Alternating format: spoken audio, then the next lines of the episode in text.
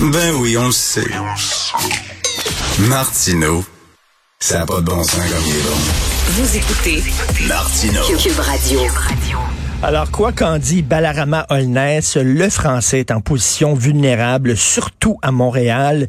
Il faut le protéger. Et là, bon, euh, le gouvernement Legault a confirmé son intention de fixer à 70 000 le nombre d'immigrants que le Québec va accueillir l'an prochain. Et là, Paul Saint-Pierre Plamondon, euh, chef du Parti québécois, se demande aujourd'hui dans une lettre publiée dans la section Faites la différence du Journal de Montréal, pourquoi le gouvernement n'impose pas une connaissance suffisante du français comme condition sine qua non pour immigrer au Québec? Pourquoi il ne le fait pas? Paul Saint-Pierre Plamondon est avec nous. Bonjour, M. Plamondon. Bonjour. Pourquoi il le fait pas?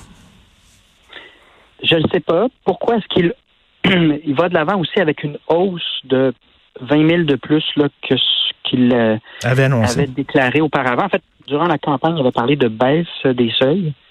Bref, c'est très difficile à suivre. Et les deux points que je fais dans la lettre de ce matin, c'est le premièrement, quand on n'exige pas le français à l'arrivée, ça a des conséquences parce que quelqu'un qui ne maîtrise pas le français n'ira pas facilement travailler en région. À Hmm. l'extérieur de Montréal, ça parle français. Mais là, ça s'ajoute à une crise du logement pour laquelle le gouvernement a fait presque rien à date. Euh, donc, il n'y a pas de façon de contribuer aux économies régionales. Les besoins se font sentir là. Et euh, pourquoi aussi aller de l'avant avec une hausse des seuils en affirmant, avec la doctrine qui était celle de Jean Charest, de Philippe Couillard, à savoir que les hausses de seuil solutionnent les problèmes de pénurie de main-d'œuvre? Les études là, démontrent qu'en fait, ça a un impact très, très minime sur la pénurie de main-d'œuvre. Euh, C'est utile pour aider les entreprises qui ont un besoin à court terme. Et c'est pour ça qu'on dit, ben justement, il faut que nos immigrants maîtrisent le français, puis il faut qu'ils soient connectés directement avec les entreprises en région qui ont des besoins. Pas un modèle euh, qu'on voit à Toronto ou ailleurs dans le Canada, où finalement euh, les Québécois d'adoption vont demeurer dans les grands centres, n'apprendront pas le français. Et là, ben, on a des changements démographiques, linguistiques, là, qui expliquent le débat sur euh, la langue française euh, au cours des dernières années. Mais là, il y a une pression auprès du gouvernement de la part du patronat, hein, le conseil du patronat, les chefs d'entreprise qui disent on a besoin de travailleurs vite, vite, vite, de l'immigration, ça va régler le problème de pénurie de main-d'œuvre. C'est pas le cas. Si c'était vrai, quand Jean Charest a augmenté les seuils de 35 000 à 50 000, au nom de la pénurie de main-d'œuvre, on aurait solutionné la situation. C'est pas le cas. Ça s'explique, c'est parce qu'un travailleur, c'est aussi un consommateur. là. Pour faire un, exemple simple, si on annexe le Vermont en disant on va aller chercher des centaines de milliers de travailleurs, ça n'aura pas d'impact sur la pénurie de main-d'œuvre parce que ce sont également des consommateurs. Puis dans le cas d'un immigrant aussi, il faut construire des nouvelles maisons. Faut... Donc, le raisonnement, il est simpliste et il est. euh, c'est parce que les conditions actuellement, moi, je veux qu'on aide les entreprises là, qui ont besoin de travailleurs. Donc, l'immigration aide.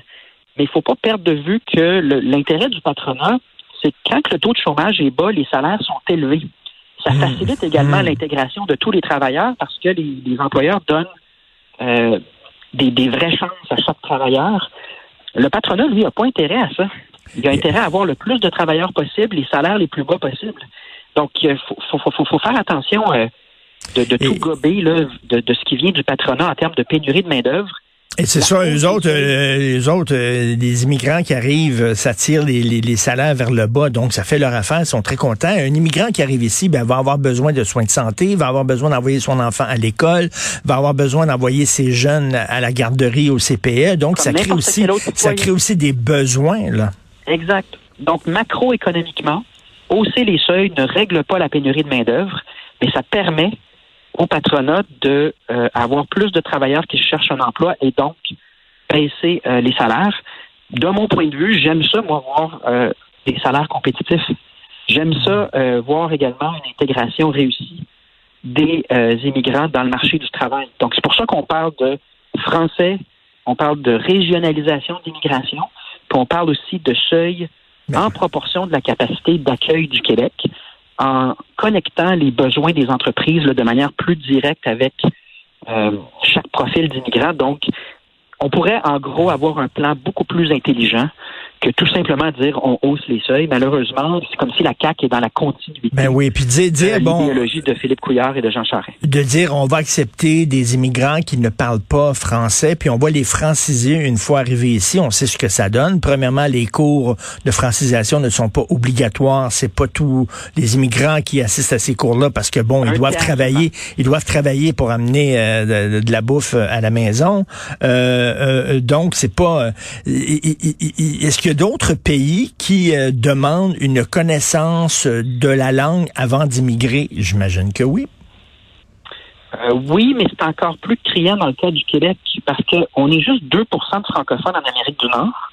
La pression d'utiliser l'anglais est très forte. Donc, juste pour être clair sur les chiffres, quand un immigrant arrive au Québec et ne maîtrise pas le français, seulement le tiers des immigrants anglophones vont prendre le cours de français. Mais sur ce tiers-là, 90 ne compléteront pas le cours pour un niveau suffisant là, pour travailler en français. Hmm.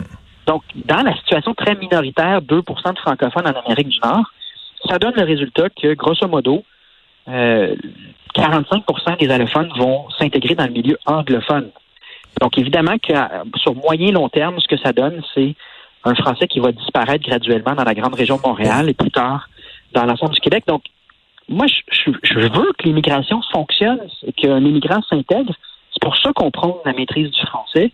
Et c'est dans l'intérêt de tout le monde, tant sur le plan du marché du travail que la pérennité de notre langue. Tout à fait. Euh, comme vous le dites, le français est extrêmement vulnérable et est en état de, de- on est très très très minoritaire sur le territoire américain. Donc ça, ça en fait, ça justifie le fait qu'on utilise, qu'on ait, qu'on ait recours à des lois qui semblent peut-être un peu drastiques, mais on est obligé par notre situation d'avoir des lois un peu drastiques en disant, ben si tu connais pas le français, tu peux pas venir ici parce qu'on n'a pas les moyens de franciser ces gens-là. Faut le dire. Je- je- euh, Richard, drastique, est-ce que c'est si drastique que ça? Non, Regardons, non, mais euh, moi, je dis nombre pas que c'est drastique, mais c'est, perçu par, euh, comme drastique par des gens comme Balarama Holness, par exemple. Ben, c'est ça. Mais là, à un moment donné, on n'est pas obligé de tout prendre. Euh, euh, par exemple, on accueille à peu près euh, un peu plus que deux fois plus d'immigrants par per capita au Québec par rapport à la France ou aux États-Unis. Euh, on a une paix sociale vraiment plus grande qu'un paquet de pays par rapport à l'immigration en termes de réussite. Ça va somme toute bien. Euh, Il n'y a rien de drastique à dire on va prendre dans le bassin des quelques 300 millions de francophones dans le monde pour assurer une pérennité de notre langue. Il n'y a rien de radical de dire on va planifier l'immigration pour que l'intégration ait lieu grâce à nos régions, pour que les besoins en région soient comblés. On va fixer les seuils en fonction de notre capacité réelle d'accueil et non pas en fonction de ce que le Conseil du patronat euh. Il n'y a rien de drastique ou de radical Hmm. là-dedans, c'est juste du gros bon sens. Mais, mais François Legault, François Legault, il plie les genoux devant, devant euh, certains lobbies parce que là, vous citez François Legault dans votre lettre aujourd'hui. Euh, il a dit, le Québec a accordé trop d'importance à la connaissance du français dans le processus de sélection des immigrants. Comment on peut dire ça?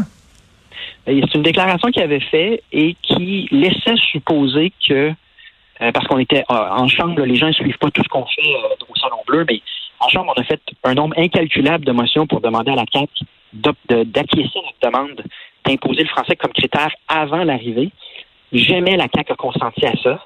Donc, si on combine ça avec euh, l'agrandissement de Dawson, avec une loi 101 rénovée qui va pas assez loin de l'avis de tous les experts, c'est un gouvernement qui a un discours, puis ensuite dont les gestes ne suivent pas le discours, puis pas juste en français. C'est vrai en Mm. environnement, c'est vrai dans la crise du logement, c'est vrai pour les les familles qui s'appauvrissent en ce moment en raison de l'inflation.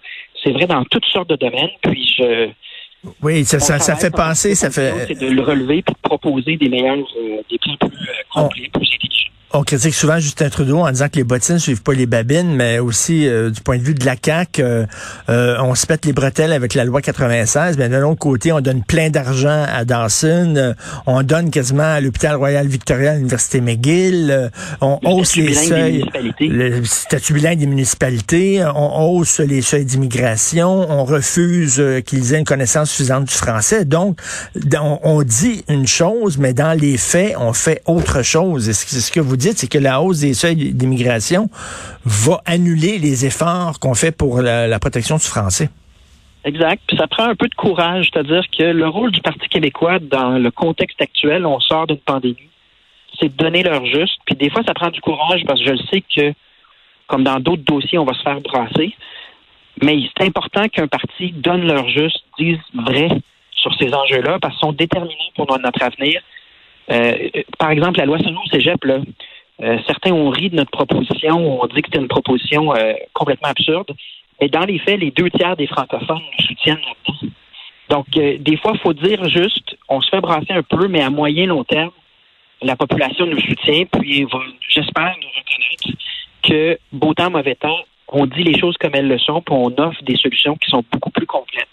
Donc, on a un rôle à jouer, puis on va le, on va le jouer jusqu'au bout, surtout pour quelque chose comme le français qui, évidemment, là, au Parti québécois, nous tient très à cœur. On, on peut lire ça, en fait, la, la différence. Immigration, une hausse des seuils qui annulent les efforts pour le français. Merci beaucoup, M. Paul Saint-Pierre Plamondon. Merci. À une prochaine. Prochaine.